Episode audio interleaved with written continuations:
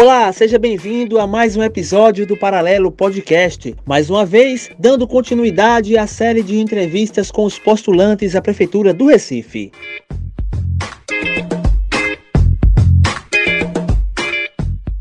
O convidado deste episódio é o candidato Tiago Santos, da Unidade Popular. Você pode nos acompanhar através das nossas redes sociais por meio do arroba Paralelo Podcast. Dúvidas, sugestões e elogios você pode enviar para o e-mail paralelo.podcast@gmail.com. Sem mais, vamos ao destaque deste episódio.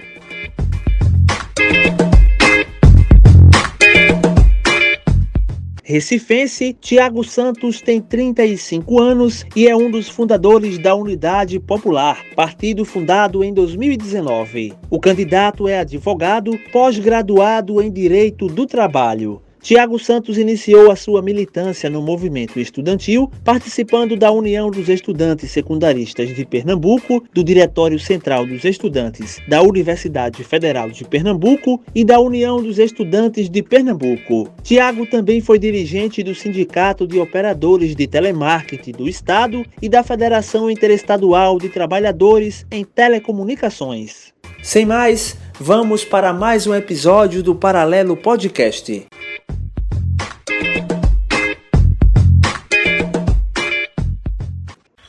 O Paralelo Podcast agora dá continuidade à série de entrevistas com os candidatos à Prefeitura do Recife. Dessa vez temos a honra, a satisfação de conversar com o candidato Tiago Santos do UP. Candidato, uma satisfação estar recebendo o senhor aqui no Paralelo Podcast. Muito obrigado. Estenda também os agradecimentos à sua assessoria por atender o nosso convite. Obrigado, viu? Seja bem-vindo. A satisfação é toda minha. Eu quero parabenizar toda a equipe do Paralelo Podcast Agradeço a João Vitor, a Lucas Roberto, a Matheus Santos, a quem eu parabenizo também pelo trabalho e agradeço a oportunidade de poder falar com o seu público. Muito obrigado. Candidato, é de praxe a gente já perguntar isso que eu vou lhe perguntar agora para todos os candidatos. Como é que como é que está a saúde do senhor? Digo em relação à pandemia, como é que está esse momento? Como é que o senhor está vivendo? A questão de família, os cuidados, como é que está sendo para o senhor justamente viver esse momento tão difícil que todo o planeta vive, candidato? Vivendo e militando, né? Como é que está sendo a atuação? Pois é, João Vitor e Lucas Roberto, essa é uma situação muito delicada para as famílias pobres da nossa cidade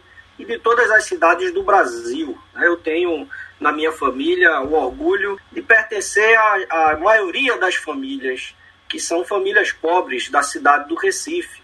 Recentemente eu tive uma perda de um parente bastante próximo, meu padrasto veio a falecer depois de ficar internado no hospital público. Infelizmente, apesar de toda a dedicação e empenho dos profissionais de saúde, nós sabemos que a lógica capitalista no sistema de saúde ainda prejudica muito as pessoas que não podem pagar pelo atendimento de saúde que a nossa população merece. Mas, afora esse parente, eu tive os meus sogros que foram contaminados pela Covid-19, mas não tiveram nenhum sintoma grave da doença. Né? A minha esposa, que acaba de ganhar neném há apenas uma semana, ficou numa quarentena bastante rigorosa junto comigo, quando nós assumimos o compromisso de que sairíamos apenas para cuidar das atividades essenciais da manutenção da família e da militância política. Né? A minha esposa é do Sindicato dos Enfermeiros do Estado de Pernambuco,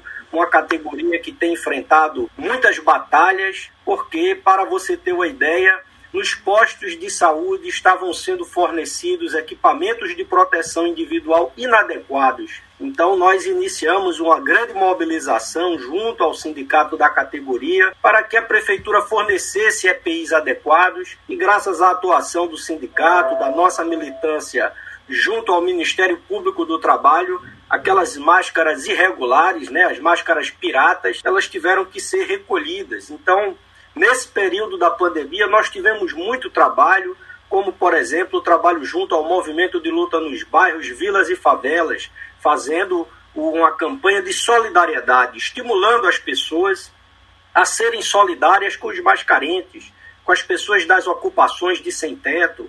Então, eu procurei também me engajar nessa campanha, ajudar a estimular a solidariedade com as famílias mais pobres e tenho visto o quanto é importante a luta para transformar a nossa cidade e construir um novo modelo de administração política e um novo modelo econômico que nós chamamos pelo nome de poder popular, do ponto de vista da administração, e chamamos do ponto de vista do modelo econômico de uma economia verdadeiramente socialista, não esses fases de conta que a gente tem visto aí em algumas administrações ditas socialistas. Candidato, desejar parabéns para o senhor, para sua esposa, pelo neném que vocês ganharam. E dando início à parte de propostas propriamente dita aqui na nossa conversa, eu queria já puxar esse tema da saúde que o senhor traz. Queria que o senhor falasse para a gente como é que o senhor enxerga a questão da saúde básica, da saúde primária, digamos, a questão dos postos de saúde, como é que o senhor enxerga é, a funcionalidade do hospital do idoso, do hospital da mulher, do ponto de vista da saúde do Recife. O que é que o senhor tem observado e de questão de proposta diante da, da questão da saúde no município? O que é que o senhor tem observado? O senhor fala para a gente e o que, é que você tinha de proposta também nesse sentido? Olha, o Recife é uma cidade conhecida pelo que se chama na economia de turismo de saúde. Muitas pessoas se deslocam até a cidade do Recife por causa do polo médico que existe na nossa cidade. Nós formamos uma quantidade imensa de profissionais, profissionais de alta qualidade, de alto gabarito, mas infelizmente padecemos com problemas que poderiam ser resolvidos não fosse a atual lógica que tem sido adotada no serviço público municipal. Como eu havia dito, né, não bastasse o descaso da administração pública com os servidores municipais, o que se revela, por exemplo, com o não fornecimento de equipamentos de proteção individual adequado, né, no caso das máscaras que tiveram que ser recolhidas, a administração pública municipal firma acordos com os servidores, em especial da saúde, e aí, particularmente, eu quero me dirigir aos enfermeiros e às enfermeiras que ajustaram com a prefeitura um aumento de apenas 6% no salário em março. E até hoje a prefeitura não cumpriu esse acordo. Isso quer dizer que a atual gestão da saúde, a atual gestão pública da prefeitura da cidade, ela procura cumprir os acordos com as OS, né, as chamadas Organizações Sociais de Saúde. Essas OS, ditas organizações sociais, na verdade, elas são pessoas jurídicas de direito privado e que nós questionamos que esses atravessadores do serviço de saúde se interponham entre o poder público e a população.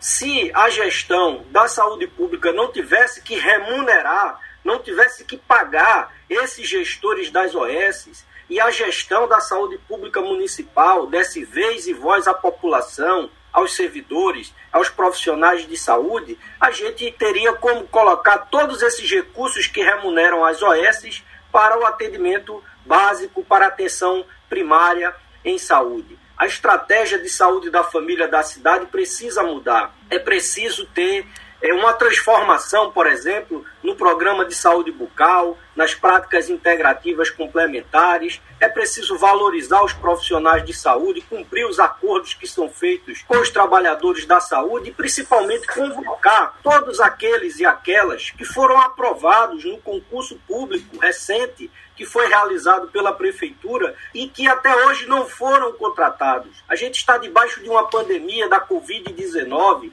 e os profissionais de saúde são as peças chaves para combater os efeitos da pandemia que acomete principalmente as pessoas mais pobres das periferias da nossa cidade. E o governo, no lugar de contratar todos aqueles e aquelas que já foram aprovados no concurso, o governo prefere contratar organizações sociais de saúde, que são empresas privadas na prática, e prefere também fazer contratação de serviço precário no lugar de entregar a prestação do serviço para servidores de carreira da nossa cidade. Infelizmente, essa lógica é uma lógica que tem privilegiado as pessoas que têm alto poder aquisitivo da nossa cidade, mas essas pessoas não são maioria. Havia uma previsão de ampliação da estratégia de saúde da família, mas isso ficou somente nas campanhas políticas, nas campanhas eleitorais. Nós precisamos mudar essa realidade e precisamos permitir que todas e todas tenham acesso a uma saúde pública gratuita e de qualidade, para a gente não chegar no posto de saúde e faltar equipamento, faltar remédio, faltar, por exemplo, o teste da glicemia para as pessoas que são diabéticas. Falta a fitinha para fazer o teste da diabetes no posto de saúde. Faltam exames que são fundamentais e que o nosso sistema público municipal, infelizmente, não oferece e as pessoas ficam em grandes filas de espera sofrendo para poder ter o seu atendimento necessário. Então, necessário fazer muitas transformações e essas transformações só podem acontecer se a gestão municipal romper com a lógica do lucro capitalista na saúde. A saúde é um serviço público essencial, obrigação do poder público municipal e todos têm o direito, não somente aqueles que têm dinheiro para pagar. Então, Tiago, caso a, a aliança da Unidade Popular com o Partido Comunista Brasileiro for vitoriosa nesse pleito, nessa eleição desse ano, acabou os contratos com as OS. É isso que a gente pode entender? Exatamente. Nós defendemos que a gestão pública municipal ela aconteça sem intermediários. O poder público municipal precisa qualificar os seus profissionais e precisa confiar que os servidores públicos são as pessoas mais comprometidas e capazes para administrar os serviços que a nossa população precisa e merece. Chega de contratar interpostos, terceirizados, empresas privadas que visam somente o lucro na saúde. Saúde é um direito essencial de todas e de todos, e nós não podemos admitir que seja utilizada a prestação do serviço de saúde como uma ferramenta para enriquecer um punhado de bilionários à custa do sofrimento de toda uma população carente. A ampliação das equipes de saúde da família é muito precária e essa é uma reivindicação antiga, inclusive do Conselho Municipal de Saúde, e o que a gente vê é que muito pouco foi feito. Por exemplo, entre 2018 e 2019, apenas uma UPinha em Jardim São Paulo, por exemplo, que foram implementadas e ainda há muito que ser feito. Né? Muitas pessoas, principalmente das periferias, precisam ser atendidas e as estratégias precisam sair do papel. Ô, Tiago, para quem está ouvindo a gente, eu queria que você explanasse melhor como é que essas organizações atuam. atuam, por exemplo, em posto de saúde, elas assumem a gestão de um posto, de, de uma unidade, e o que é que isso tem a ver com esse momento que a gente está passando, por exemplo, a pandemia? Substancialmente, como é que elas atuam e o que isso vem a calhar nesse momento que a gente ainda está vivendo, né? A pandemia ainda não acabou. Para vocês terem uma ideia, do papel que as organizações sociais de saúde cumprem na aplicação da estratégia de combate ao Covid-19, a nossa cidade recebeu 310 milhões de reais oriundos do Fundo Nacional de Saúde. Desse total, 64 milhões foram destinados ao combate à Covid-19. Entidades privadas, as chamadas organizações sociais, e a própria prefeitura e também o governo federal estão tendo que prestar esclarecimentos numa ação do Ministério Público para que seja feita a transparência, a prestação de contas do uso desses recursos. Todos nós assistimos aí na imprensa, apesar da tentativa da prefeitura de censurar a imprensa livre de denunciar, que a prefeitura do Recife contratou respiradores de porcos, respiradores para serem utilizados em porcos, em animais, para serem utilizados na estratégia de combate à Covid-19 na nossa cidade.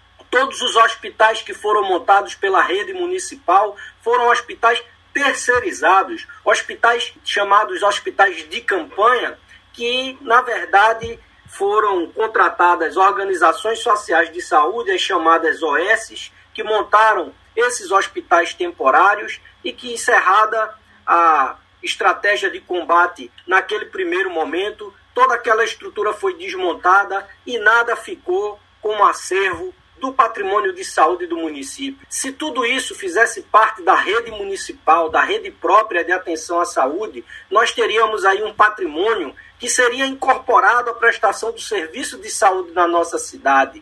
Se a gente não tivesse intermediários interessados em lucrar, em serem remunerados pela administração dos nossos hospitais de campanha, aquela parte que foi destinada à administração seria utilizada para a atenção direta, para a prestação do serviço de saúde diretamente às pessoas da nossa cidade, vítimas dessa tão grave doença que assolou todo mundo, principalmente graças à irresponsabilidade do poder público municipal em várias esferas.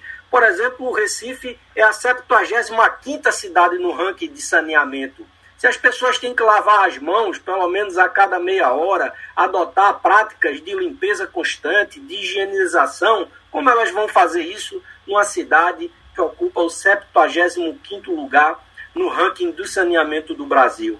Então, de fato, é, entregar a gestão da saúde para organizações privadas, para entidades privadas, significa deixar de repassar integralmente todo o valor recebido para o combate à Covid-19 e destinar uma parte desses recursos ao lucro capitalista dos administradores dessas OSs e, além do mais, deixar de valorizar o profissional de saúde, porque no lugar de contratar uhum. todos aqueles e aquelas que foram concursados, o governo, ao contratar as OSs, colocou servidores terceirizados para prestar esse serviço à nossa população e aí trabalhadoras e trabalhadores Sim. recebem menos. Candidato, em relação ao transporte público, o senhor vai manter a prefeitura no consórcio Grande Recife ou pretende dar autonomia? E quais são as propostas do senhor para resolver esses problemas no transporte público do Recife? Quais são as suas propostas? Olha, Recife é uma cidade que integra uma região metropolitana muito importante. Então, não se trata de eleger né, como inimigo o consórcio Grande Recife de Transporte. O inimigo é a exploração capitalista do transporte público municipal. O que nós queremos é mudar a lógica do lucro a todo custo. O transporte, o direito de ir e vir, é o direito de todo cidadão e de toda cidadã. Aquela trabalhadora e aquele trabalhador que trabalha de carteira assinada, graças ao que está estabelecido na CLT, recebe o seu vale transporte. Mas e os estudantes? Os estudantes sem o passe livre ficam com seu direito de ir e vir cerceados. Os desempregados sem o passe livre ficam sem o seu direito de ir e vir cerceados. As donas de casa, os trabalhadores por conta própria, enfim. A população do Recife precisa ter direito de ir e vir sem a exploração capitalista lucrar com esse direito básico e essencial. Nós tínhamos uma empresa municipal de transporte público e essa empresa ela foi destruída, sucateada, o seu acervo foi desmontado e nós precisamos, no lugar de confiar a prestação de um serviço essencial à iniciativa privada, nós temos que entregar ao poder público a prestação do serviço de transporte. Senão, vai acontecer o que a gente está assistindo. Os empresários retiraram os cobradores de ônibus e sobrecarregaram os motoristas com dois trabalhos e eles não estão recebendo dois salários por causa disso, continuam recebendo os mesmos salários, apenas com um pequeno adicional que não compensa ele trabalhar por dois, trabalhar por motorista e trabalhar por cobrador. Isso acontece porque os donos das empresas privadas de transporte público querem o lucro acima de tudo. Hoje o Recife tem um tempo médio de espera pelo transporte público que é também um dos maiores do Brasil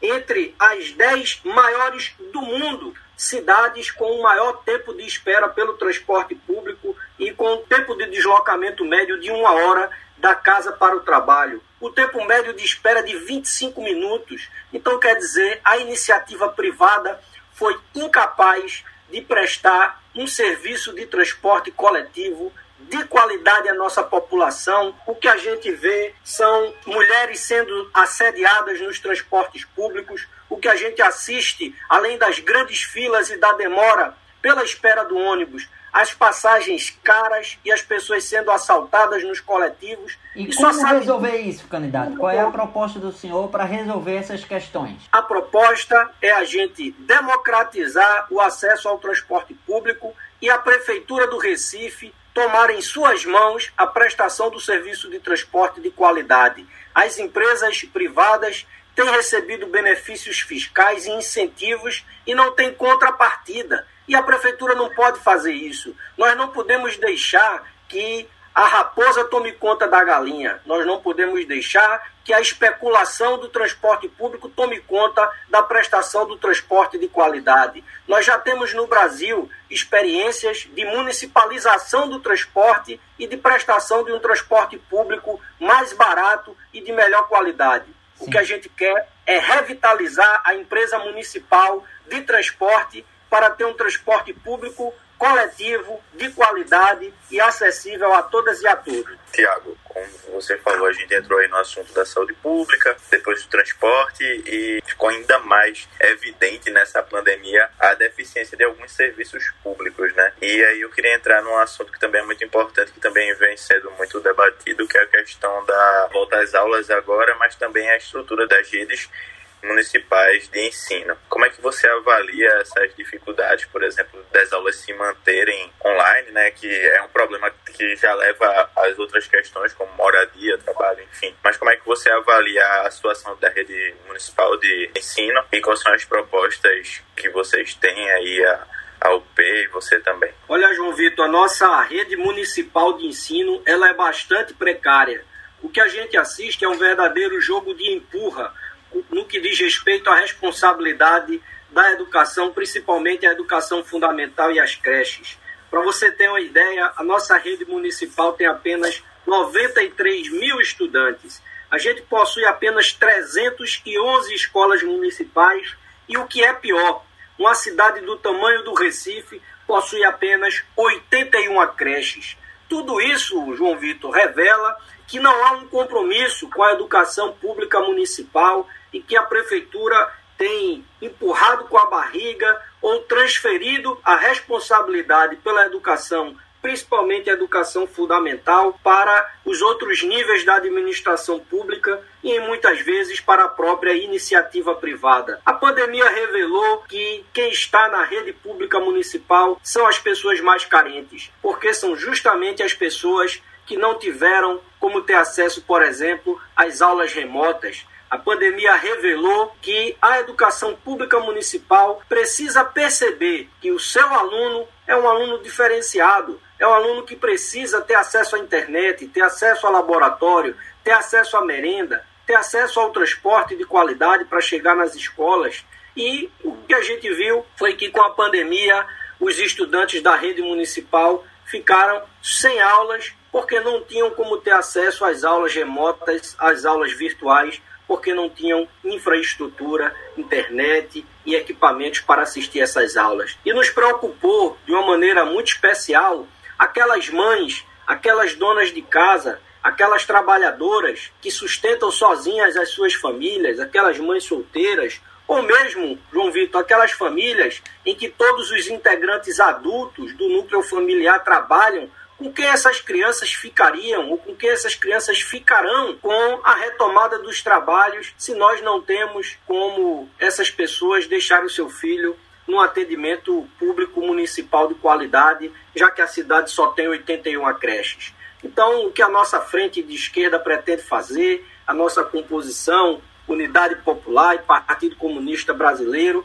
é fazer uma profunda transformação na administração da saúde pública municipal, ampliar o número de creches, melhorar a infraestrutura das nossas escolas e fazer uma educação pública municipal diferente do que é visto nos bairros e que não fique somente nos comerciais da televisão e no período da propaganda política. A gente quer mudar a educação e trazer para o povo do Recife a educação pública municipal de qualidade que a nossa juventude merece. Chegou-se a um candidato aí chegou a falar, por exemplo, de entregar esse problema para iniciativa privada, de entregar vouchers ou de entregar bolsas para que as pessoas contratassem a rede privada. E a verdade é que esse é um modelo falido. Por exemplo, na educação superior, esse modelo revelou-se completamente inadequado. Para você ter uma ideia, 47% dos atuais contratos do FIES estão inadimplente. As pessoas não têm condições de pagar. Dos 46% da juventude entre 25 e 29 anos estão endividados. Dos jovens de 18 a 24 anos, 19% estão endividados. Mais de 12 milhões de jovens estão endividados. E aí o FIES e o sistema de crédito nas universidades privadas criou toda uma geração de endividadas e de endividados. Por isso, é inadmissível se falar na educação pública municipal que o poder público deva comprar bolsas ou entregar vouchers para empurrar para a iniciativa privada um problema que somente o Estado, que somente a Prefeitura pode resolver, porque é sua obrigação constitucional, inclusive. Candidato, em segurança pública, a questão do Compaz, né? É um modelo que, de certa forma, deu certo, mas não preenche completamente a prevenção, a segurança pública, o incentivo à educação entre os jovens e atividades lúdicas. De que maneira o senhor pretende atuar, não na parte da arma, na parte da repressão, da, da prevenção, na verdade, é para prevenir a questão da segurança pública na base? O senhor pretende expandir os modelos de compás ou tem alguma ideia nova para apresentar aos recifenses? Olha, Matheus, você trouxe uma questão muito importante, né? Quando se fala em segurança pública, lamentavelmente, sempre se fala em repressão, sempre se fala em comprar arma ou em adquirir arma ou em fazer mais violência para combater a violência que o nosso povo pobre é vítima. E nós entendemos a coisa de uma maneira diferente. A segurança pública ela só pode ser resolvida se integrando vários aspectos. No programa da Unidade Popular e do Partido Comunista Brasileiro, da nossa frente de esquerda, a gente lista iniciativas como, por exemplo, garantir a ampliação da iluminação das vias públicas, utilizando inclusive, Matheus, energia sustentável para possibilitar mais segurança na vida noturna das cidades. Só quem anda de ônibus, sai da faculdade 10 horas da noite, chega num bairro de periferia de 11 horas, 11 e meia, como eu fiz várias vezes, saindo da Universidade Federal de Pernambuco e depois do Centro Universitário Maurício de Nassau, indo até o Ibura, me deslocar até o Ibura, chegando em casa 11 e meia da noite, e andar por aquelas ruas sem iluminação pública, sabe o risco que nós estamos submetidos ao andar por vias públicas sem iluminação adequada.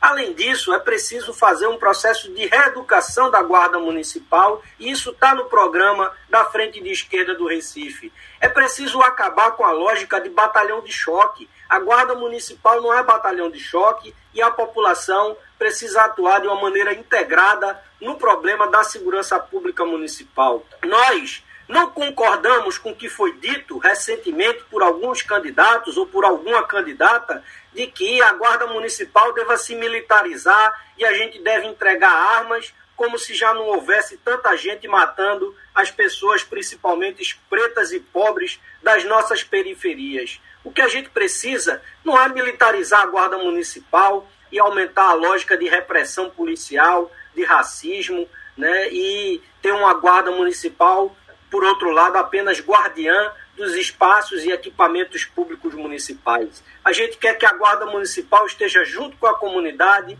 combatendo a violência contra as mulheres, protegendo os jovens e protegendo a população que é vítima de violência, como a população LGBT, a população dos negros e das negras, as minorias em geral, que são vítimas, inclusive, de perseguição religiosa.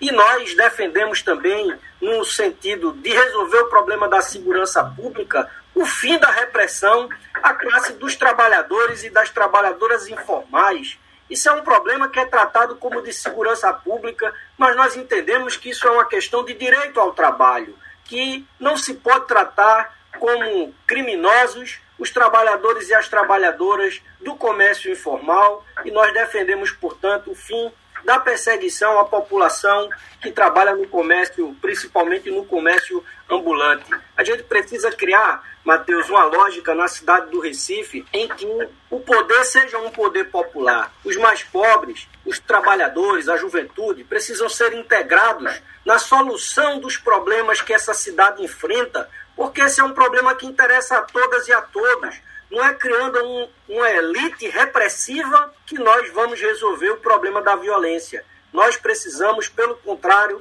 promover uma integração de toda a comunidade e criar uma cultura de que essa cidade pertence a todos nós. Mas se você, se eu, se o jovem, se o negro, se as populações de minorias excluídas, elas não se sentem participantes de nada da cidade e a cidade os marginaliza e os persegue e ninguém tem compromisso em transformar a realidade que se vive. A gente quer uma cidade de todos e por isso queremos acabar com o que tem acontecido de ter uma maioria de excluídos e por isso nós defendemos a criação do poder popular. O candidato, o senhor é a favor, na questão do meio ambiente, da limitação dos andares nos prédios da Orla, dos novos prédios que surgirem, embora tenha pouco espaço, mas tem esse debate, o senhor é a favor ou contra? Só explicando rapidinho, candidato, porque muita gente fala, os ambientalistas falam que com os prédios altos forma-se uma ilha de calor, né? Ali nas, nas regiões atrás dos prédios, nas avenidas Conselheiro Aguiar e, enfim, e as demais. Eu tive uma grande satisfação, uma grande honra na minha vida, Matheus, de conhecer um professor já falecido, Luiz Della Mora. Luiz Della Mora é um mexicano de nascença que escolheu o Recife como a cidade do seu coração. Luiz Della Mora foi um dos criadores, estruturadores né, do mestrado de desenvolvimento urbano da Universidade Federal de Pernambuco. Era um sociólogo urbanista. E eu, como estudante de ciências sociais, tive a oportunidade de trabalhar em projetos de extensão sob a coordenação do professor Luiz Della Mora. E eu compartilho do entendimento do professor Luiz Della Mora, dos movimentos de luta pelo direito à cidade, pelos movimentos de defesa da reforma urbana, pelos movimentos que defendem o Estatuto da Cidade. Eu compartilho com a ideia de que nós precisamos ter uma cidade equilibrada com o meio ambiente, que nós não podemos submeter o equilíbrio da cidade, o equilíbrio ambiental, o equilíbrio ecológico, submetê-los à especulação imobiliária. Antigamente as pessoas queriam comprar uma casa na beira da praia para tomar sol na praia. Hoje em dia você vai tentar tomar sol na praia e toma a sombra dos prédios que estão na orla de Boa Viagem. A gente assiste pessoas que têm grandes capacidades financeiras cometerem crimes ambientais, como foi a construção daquelas duas torres dentro do mangue no Cais de Santa Rita, um verdadeiro crime ambiental. A gente vê crimes com o patrimônio histórico da nossa cidade, como foi a destruição do Cais José Estelita, e tudo isso numa cidade que tem uma lógica da especulação imobiliária em primeiro lugar e não tem compromisso com o equilíbrio da cidade, nem o equilíbrio histórico, ecológico, ambiental, e isso precisa mudar. Nós temos dito que na gestão do poder popular a especulação imobiliária não tem vez. A gente tem, Matheus, 4.700 pessoas vivendo em barracos. Nós temos um déficit habitacional de 71 mil moradias nessa cidade.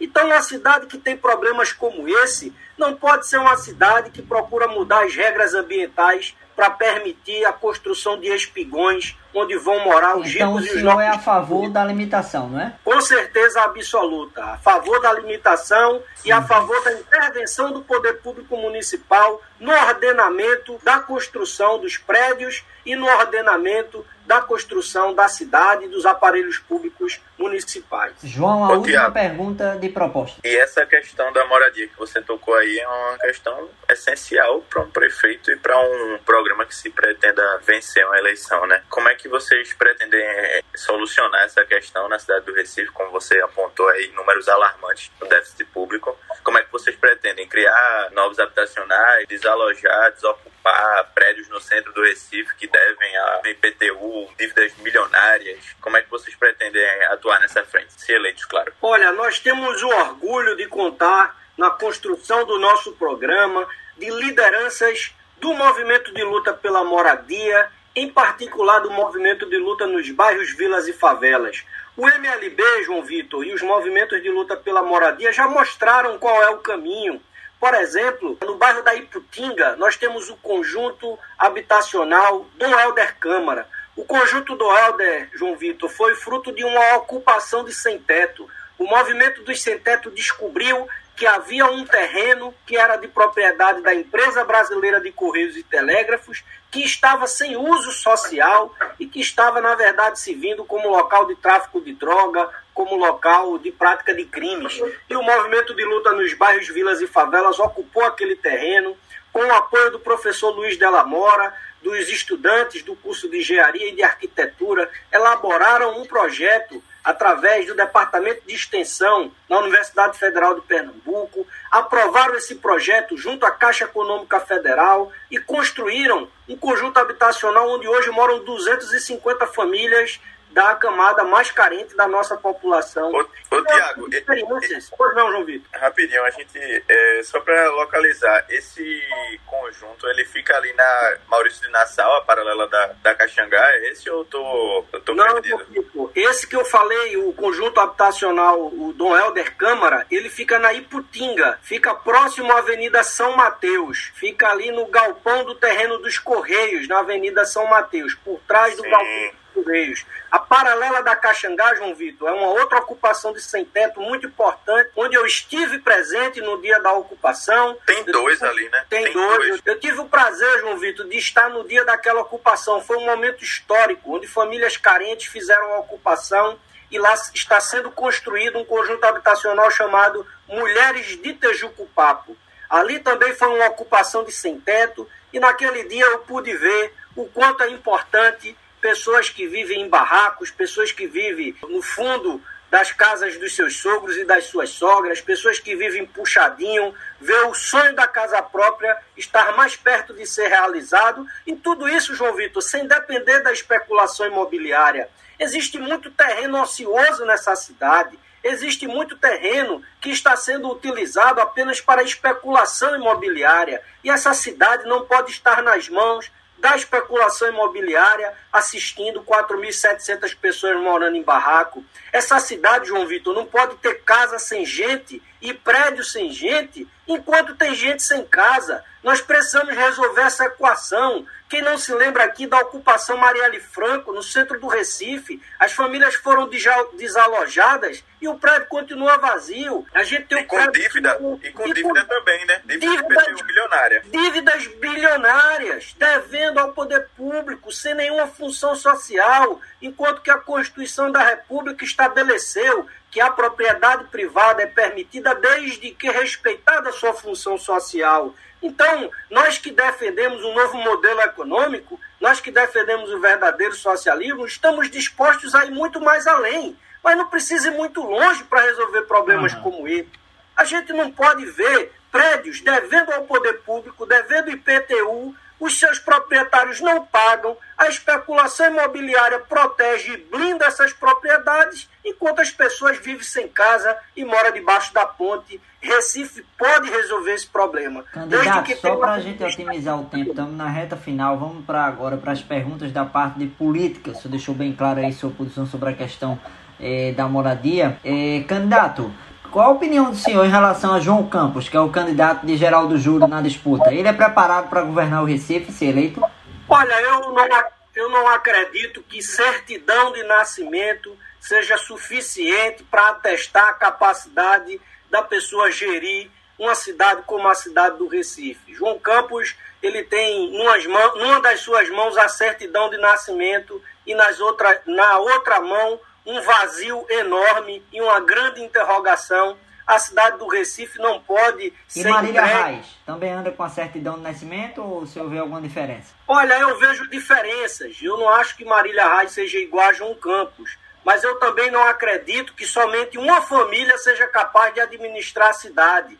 Eu não acredito que somente uma família promoveu quadros capazes de interpretar a realidade e apontar propostas para o Recife. E qual é a diferença de João Campos e Marília Reis? Se eu disse que tem uma diferença, qual é? Olha, eu acho que, houve uma, eu acho que houve uma cisão familiar, tá certo? Há uma disputa pelo espólio da família, o espólio político da família. Marília Reis não teve o espaço para desenvolver os projetos que ela pretendia desenvolver de maneira autônoma dentro do grupo político formado por Eduardo Campos, e o que eu vejo é que é uma disputa ali de projetos que são, em grande parte, projetos pessoais. E esse é que eu vejo como a grande deficiência do projeto de Marília Reis e eu vejo Mas a o que é que ela tem de melhor para João Campos? Eu disse que tem uma diferença. É ela que tem de melhor ou João que tem de melhor? O que é que tem aí diferente? Olha, o que Marília Reis tem diferente de João Campos, é ser oposição ao governo municipal. Eu considero que esse é o aspecto é, mais relevante, ou o aspecto relevante. Afora isso, eu me reservo a debater na presença da candidata sobre os posicionamentos políticos que eu considero equivocados da parte dela, em particular a aliança com partidos de centro e partidos de direita. Eu não acredito que o projeto pessoal e que a carreira individual seja o norte para resolver os problemas da cidade. Eu não vejo que a administração pública e o poder público deva ser pautado por projetos pessoais, por projetos individuais, e aí logo a gente vê o que está acontecendo aí. Disputas de ego e disputas de projetos da carreira pessoal de cada um vão determinando os rumos da disputa política. Nós não acreditamos nisso, a gente acha que a sociedade vive uma luta de classes e que o projeto político para resolver os problemas mais graves que a nossa cidade enfrenta passa por atender os interesses de toda uma classe e não os interesses de uma família ou de uma carreira individual, de uma liderança em particular. Ô Tiago, e o que a gente conversou aqui com outros pré-candidatos, agora candidatos e candidatas também, candidata no caso a delegada Patrícia Domingos, que se falou muito antes dessa, dessa campanha é, sobre a questão de haver uma única chapa de direita, né, uma união que viesse a somar os nomes de Patrícia Domingos,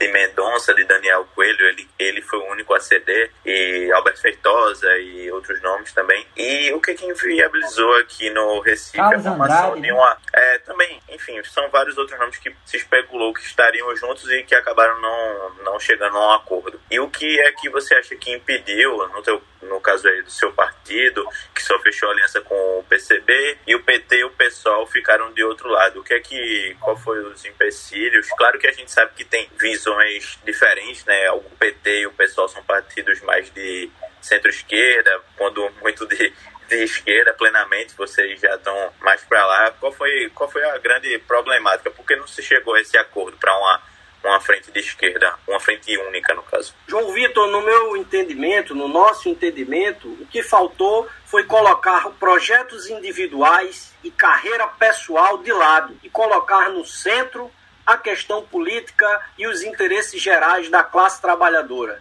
Na nossa opinião, é isso que deve pautar uma aliança e uma frente de esquerda para a cidade do Recife. Nós encontramos eco nas companheiras e nos companheiros do Partido Comunista Brasileiro, que compartilham do mesmo entendimento que nós, ao passo que outros companheiros e outras companheiras que militam, inclusive, em outras frentes, né, como os companheiros do PT, os companheiros do PSOL, eles acham que o projeto individual ou que a carreira pessoal eles são determinantes na política e nós devemos nos submeter a ele. Como eu disse, nós não submetemos a esse tipo de lógica porque a gente acredita na emancipação da classe trabalhadora enquanto classe. A gente não acredita, João Vitor, que existe salvador da pátria em política. E, portanto, a gente não trabalha construindo carreiras individuais e projetos pessoais. A gente trabalha defendendo programas. A nossa candidatura, a nossa chapa, a Frente de Esquerda do Recife, é um projeto programático e não um projeto pragmático. A gente acredita num projeto político para emancipar a classe trabalhadora do Recife a gente não está construindo uma candidatura para projetar individualmente ou fazer a carreira pessoal de seu ninguém. É assim que a gente pretende emancipar o Recife de tão graves problemas que a gente vem enfrentando graças a essa lógica de exploração capitalista. Ô, Tiago, a gente já está se aproximando do fim da nossa, do nosso programa aqui, da nossa entrevista, mas eu queria que fizesse uma apresentação, já que é a primeira eleição que a, a Unidade Popular está tá disputando agora em sete capitais, agora nessa nessa eleição, na disputa dos executivos municipais.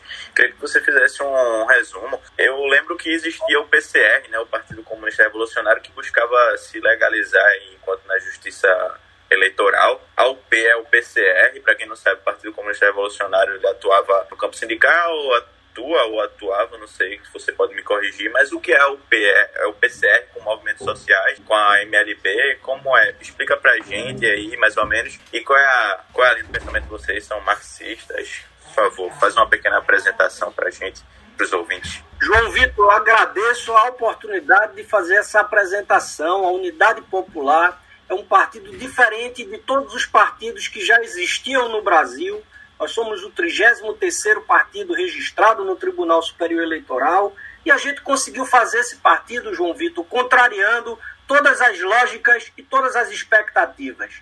Houve uma reforma política em 2015 que tornou mais difícil construir um partido político no Brasil. Os primeiros partidos do novo regime democrático brasileiro, eles não precisaram colher assinaturas autorizando o seu funcionamento. Depois houve uma mudança na lei e os partidos tiveram que recolher algo em torno de 500 mil assinaturas. Em 2015, essa quantidade de assinaturas passou a ter que ser recolhida no prazo exíguo de dois anos. Nem Jair Bolsonaro, com o dinheiro dos banqueiros, com o apoio dos militares, com o apoio de um setor da imprensa né, conservadora do nosso país, conseguiu fazer o seu partido político. Mas a unidade popular, João Vitor, sem dinheiro de nenhum bilionário, sem dinheiro de empresários ricos, capitalistas, sem financiamento de banqueiro, somente com o apoio de militantes voluntários, a gente conseguiu não só as 500 mil assinaturas, mas 1 milhão e 200 mil assinaturas nesse prazo, sem receber nenhum dinheiro oriundo da exploração capitalista. E assim a gente constituiu o nosso partido, a gente se define no campo teórico, doutrinário, como um partido marxista, aprovamos no nosso Congresso e nós nos orientamos pela doutrina do socialismo científico, que é a doutrina da emancipação da classe trabalhadora, e entendemos que o elemento principal para transformar a realidade é a luta social, é a mobilização popular, que a classe fundamental, a classe que mais sofre no nosso país, é a mesma classe capaz de libertar o país dessas mazelas da exploração capitalista e conseguir a nossa verdadeira emancipação, a nossa verdadeira independência. No processo de construção da UP, João Vitor, a gente contou com o apoio de muita gente, de muitas lideranças políticas populares e temos o orgulho de dizer que as companheiras e os companheiros do PCR deram uma contribuição importante para a construção da unidade popular e é um partido irmão, é um partido que a gente tem o orgulho de ter recebido o apoio deles mas é um partido que caminha com as suas próprias pernas, que tem sua própria direção, seu próprio comitê central e que nas lutas ah. populares caminha junto com a UP no enfrentamento à exploração capitalista, fortalecendo aí esse campo que precisa ser engrossado, o campo dos que resistem e que querem um país verdadeiramente independente e livre da exploração capitalista. A UP nasce como uma novidade que vai dar perspectiva política ao povo pobre do Brasil. Candidato, para a gente finalizar, a última pergunta é padrão para todos os candidatos de oposição. Aliás, o candidato governista nem com a gente falou e nem sinaliza que vai falar, o candidato João Campos. A pergunta padrão aqui para todos os oposicionistas é o que é que tem de bom na gestão geral do juro? Queria que o senhor respondesse rapidamente para a gente. Nada, Pronto. respondido. Ok. Candidato, obrigado pela participação do senhor aqui no Paralelo Podcast. Pronto, aí a gente ouviu o candidato da Unidade Popular, Tiago Santos. Lucas, João, obrigado pela companhia e agradecer aí ao candidato. Um abraço, candidato, mais uma vez, satisfação ter conversado com o senhor. Estendo os agradecimentos à sua equipe. Muito obrigado, viu? Valeu, Tiago, pelo tempo, pela disponibilidade e até a próxima. Boa sorte, candidato. Bateu, João e Lucas. Muito obrigado. Parabéns pelo trabalho. Até uma próxima. Um abraço, boa sorte.